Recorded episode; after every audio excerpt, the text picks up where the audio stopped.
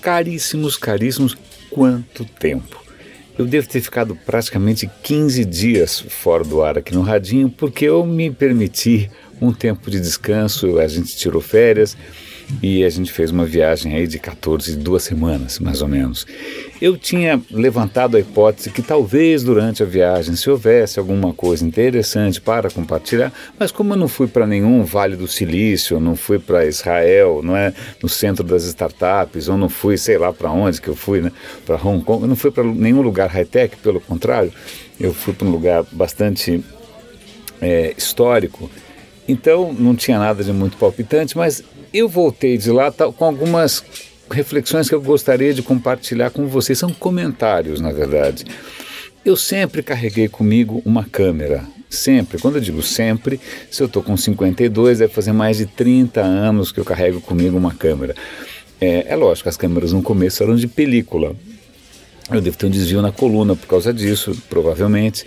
Né? Mas eu sempre carreguei e, e me sinto nu se eu sair de casa sem uma câmera na bolsa. Faz, faz parte. E não que eu tenha virado um fotógrafo extraordinário profissional, mas é que simplesmente faz parte. Já, se eu deixar, parece aquela síndrome do, do membro fantasma, né? Parece que se eu, eu vou sentir a câmera como, é, como se ela fosse um fantasma. Bom, deixa para lá, isso é um comentário, não vem ao, ao caso. Mas lá atrás, quando viajar no tempo da foto em película, era bastante é, angustiante por várias razões. Primeiro, porque o filme era caro, né, não era uma coisa tão barata assim. Né, então você comprava uma quantidade limitada de filmes. Né, sei lá, eu lembro de uma viagem que eu sei lá, passei alguns meses fora, quantos rolos de filme eu devo ter gasto? Não me lembro, mas foram alguns rolos. Né? E não só você tinha que se preocupar também com o custo de revelação. Então, fotos eram uma coisa relativamente é, cara, você pensava duas vezes antes de dar um clique, né? não é que você ia fazer 500 cliques para depois escolher o melhor. Não, não, não tinha tanto clique para tirar assim, então você pensava, você ponderava, né? você tomava muito mais cuidado. Né? E aí vem o momento da ansiedade suprema, que era quando você mandava revelar. Né? Eu mandava revelar, não revelava sozinho, revelar sozinho é muito mico, para mim pelo menos. Aí você fica naquela ansiedade, eu ficava naquela ansiedade tremenda de pegar um envelopinho e ver quais fotos tinham ficado boas, porque se não ficou boa, um abraço. E você normalmente fazia isso no final da viagem, né? depois que a viagem acabava. Aí, com o tempo, é, se tornou mais fácil revelar algumas das fotos durante a viagem. Mas, de qualquer maneira, tinha esse processo com uma certa ansiedade, essa coisa, o medo da coisa irreversível. Né? Era Agora, bom, não preciso dizer, a experiência de fotografar hoje todo mundo conhece. Ainda mais que onde quer que você vá no mundo inteiro, as pessoas fotografam basicamente com o celular. Sempre tem algum maluco com uma câmera gigante pendurada no pescoço, normalmente é o, é o homem da família, aquela coisa fálica pendurada no pescoço.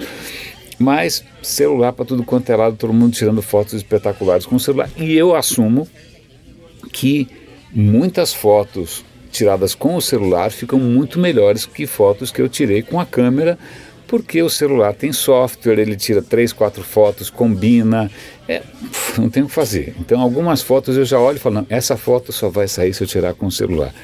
Mas o que é interessante, isso tudo é meio lugar comum, né, todo, nem precisava contar essa história toda. Mas essa foi a primeira viagem em que eu fiz uma coisa um pouco diferente.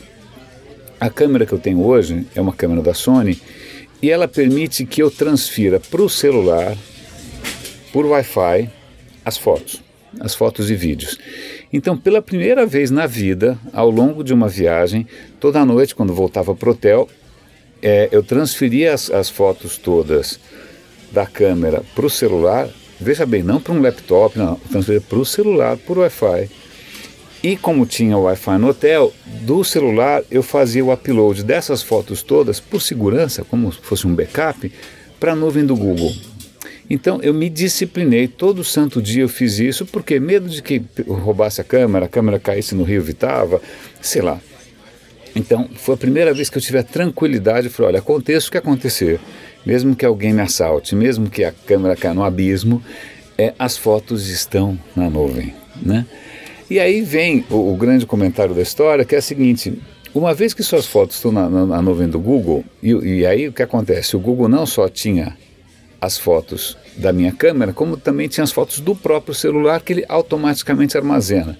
Aí o que acontece? Ao longo da viagem, o Google, a, o aplicativo dele de fotos, que é um aplicativo na nuvem, ele, olha, veja aqui o filminho que eu fiz para você. Ele foi fazendo filminhos e vídeos e fotos estilizadas da viagem durante a viagem. Para mim é uma coisa, eu, já falei isso antes, mas é sempre meio perturbador. Eu falei, peraí, eu quero fazer isso. Não, para. Minha mulher achava ótimo, achava ótimo porque tinha musiquinha, tudo pronto, tudo bacana tal. Espetáculo. E eu tenho que confessar que os vídeos ficam divertidos, porque as trilhas são engraçadas, ele monta muito bem e tal. Volto agora para São Paulo, voltei ontem à noite. Quando eu cheguei, o Google tinha preparado a partir das fotos dela não só um álbum completo com as fotos em ordem, organizadas por, por lugar, por cidade, etc. e tal, né, marcando no mapa, tudo bonitinho, como também preparou um vídeo com a viagem de cabo a rabo. Eu falei, ah, peraí, né, mas é, foi realmente espantoso, a qualidade bastante impressionante e pelo sorriso da, da, da minha mulher, relevância, né, é, não só a relevância, mas essa questão de, de surpreender, é, parabéns para o Google. Essa é a grande questão. É, é, engraçado porque é interessante notar a diferença de reação é, de um chato como eu, que de repente, talvez eu tenha essa reação porque eu sou da área, porque eu sou mais velho, ou seja o que for, simplesmente pelo fato de eu ser chato, e a reação de deleite de um usuário que não conseguiria fazer aquilo sozinho. Então é extremamente interessante essa história porque é um aplicativo da, do, na nuvem do Google trabalhando com seu material que ele coloca direto na nuvem e já deixa preparado para você compartilhar com a sua família na nuvem. Uau! Né? E agora falando dos grandes players, eu, ao longo desses, dessas últimas duas semanas, duas surpresas três surpresas interessantes. Né? Primeiro, perceber que sim, o, o Note 7 teve um impacto no, nos lucros da Samsung, mas também foi muito curioso notar que os lucros da Apple caíram pra caramba também. A Apple não teve nenhum desastre maior para justificar né, os resultados tão ruins, mas os números da Apple foram bastante decepcionantes. A Samsung, pelo menos, tinha desculpa de um celular explosivo. A Apple não tinha essa desculpa. Para completar, a Microsoft fez um evento recentemente em que ela mostrou equipamentos extraordinários. Eu fiquei babando, não só por, pela questão do quanto os equipamentos eram poderosos e inovadores e tal, mas simplesmente porque os equipamentos eram lindos, lindos. Aqui esse novo é, é, all-in-one aí, essa, essa máquina da, que parece um Surface gigante, com touch, tem um dial, eu não sei se vocês viram, eu vou dar link para vocês darem uma olhada, mas, cara, é caro pra caramba? É, mas é extraordinário. Nada se compara em, em termos de features e, né, e tudo mais a, essa coisa que a Microsoft está lançando. E curioso, porque logo na sequência a Apple faz um lançamento do, da, dos seus produtos mais caros, que é dos MacBooks, e não chama a menor atenção. Mesmo o Estadão hoje tem uma notícia falando, é, um lançamento meio, é, meio, meio broxa. Então é engraçado perceber como as coisas mudam no mundo de tech. Então, o Google, que sempre foi né, uma empresa de engenheiros, de repente aprendendo a surpreender, né, se envolvendo numa coisa estética, que é a criação de conteúdo né, por inteligência artificial, né, estética e com, com, um resultado excelente.